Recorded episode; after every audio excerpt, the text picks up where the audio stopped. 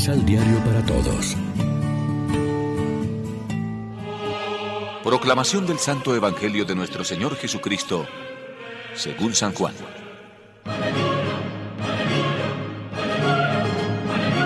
Yo les enviaré desde el Padre el Espíritu de la verdad, que procede del Padre.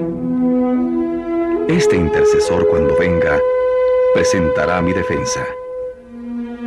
Y ustedes también hablarán en mi favor, pues han estado conmigo desde el principio. De antemano les digo estas cosas para que no se acobarden. Los judíos los expulsarán de sus comunidades.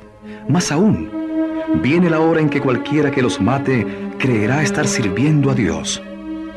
Y actuarán así porque no conocen al Padre ni a mí. Pero de antemano se los advierto para que cuando llegue la hora, recuerden que se los había dicho. Lección Divina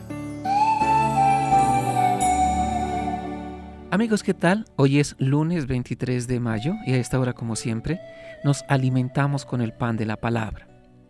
La segunda parte del Evangelio de este día continúa el tema de la persecución como fruto normal del odio del mundo a Cristo y a los suyos. Pero en la primera parte toca Jesús el tema del testimonio en favor suyo por parte del Espíritu y de sus discípulos pues estos, además del ejemplo del Maestro que los precedió en la tribulación, dispondrán también del aval y de la fuerza del Espíritu de la verdad que procede del Padre y dará testimonio de Jesús. Según Juan, el proceso del mundo contra Jesús se prolonga en la existencia de los creyentes.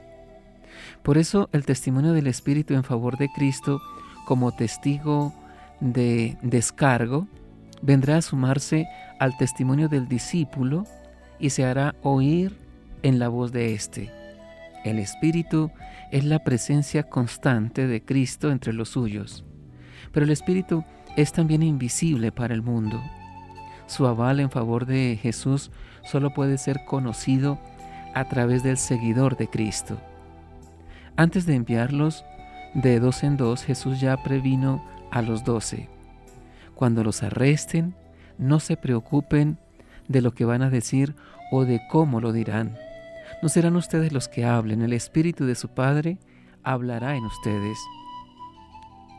Lo más fácil es un cristianismo triunfalista en tiempos de bonanza y acomodaticio en momentos de adversidad. Pero la palabra de Jesús no se casa ni con una ni con otra actitud. Por eso hemos de revisar continuamente, tanto en plan comunitario como personal, nuestra conducta e imagen cristianas. Por otra parte, para testimoniar a Cristo, no hemos de esperar la enemistad declarada del mundo que nos rodea.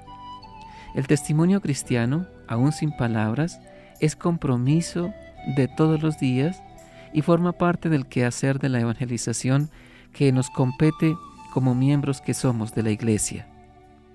Reflexionemos.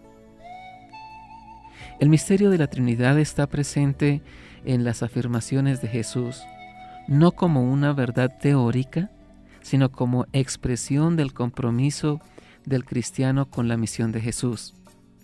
¿Cómo vivimos este misterio central de nuestra fe? Oremos juntos. Señor, Fiados en tu palabra y en la fuerza de tu espíritu, queremos demostrar que te conocemos y te amamos. Lo mismo en la adversidad que en la vida diaria, haremos nuestro un estilo humilde, servicial y alegre para poder testimoniar nuestra fe y esperanza cristianas a base de comprensión, entrega, solidaridad y comunión de vida y destino con nuestros hermanos los hombres. Amén. María, Reina de los Apóstoles, ruega por nosotros. Complementa los ocho pasos de la Alexio Divina adquiriendo el emisal Pan de la Palabra en Librería San Pablo o distribuidores. Más información www.sanpablo.co